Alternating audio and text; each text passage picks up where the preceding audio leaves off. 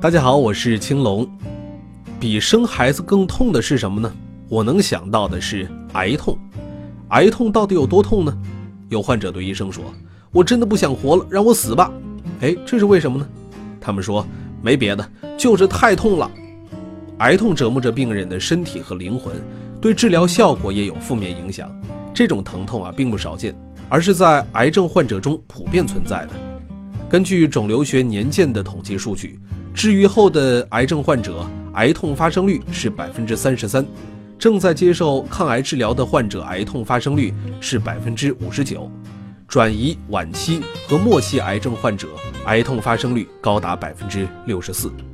癌痛是怎么来的呢？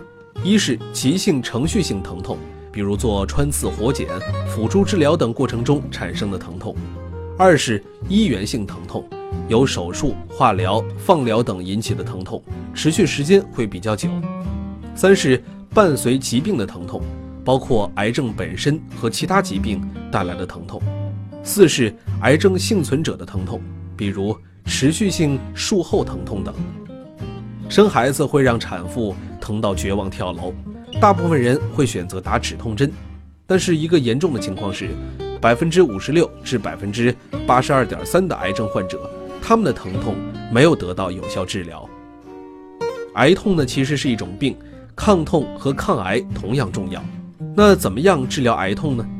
一九八六年，世界卫生组织就发布了癌痛的三阶梯治疗理论，用视觉模拟评分、口述描绘评分和数值评定量表，由专业医生判断，把癌痛治疗分为三个等级：轻度、轻度至中度、中度至严重，对应每个级别选择合适的药物。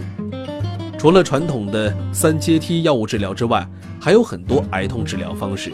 需要医生根据每个病人的情况来判断。止痛能够让患者活得更好，甚至活得更久。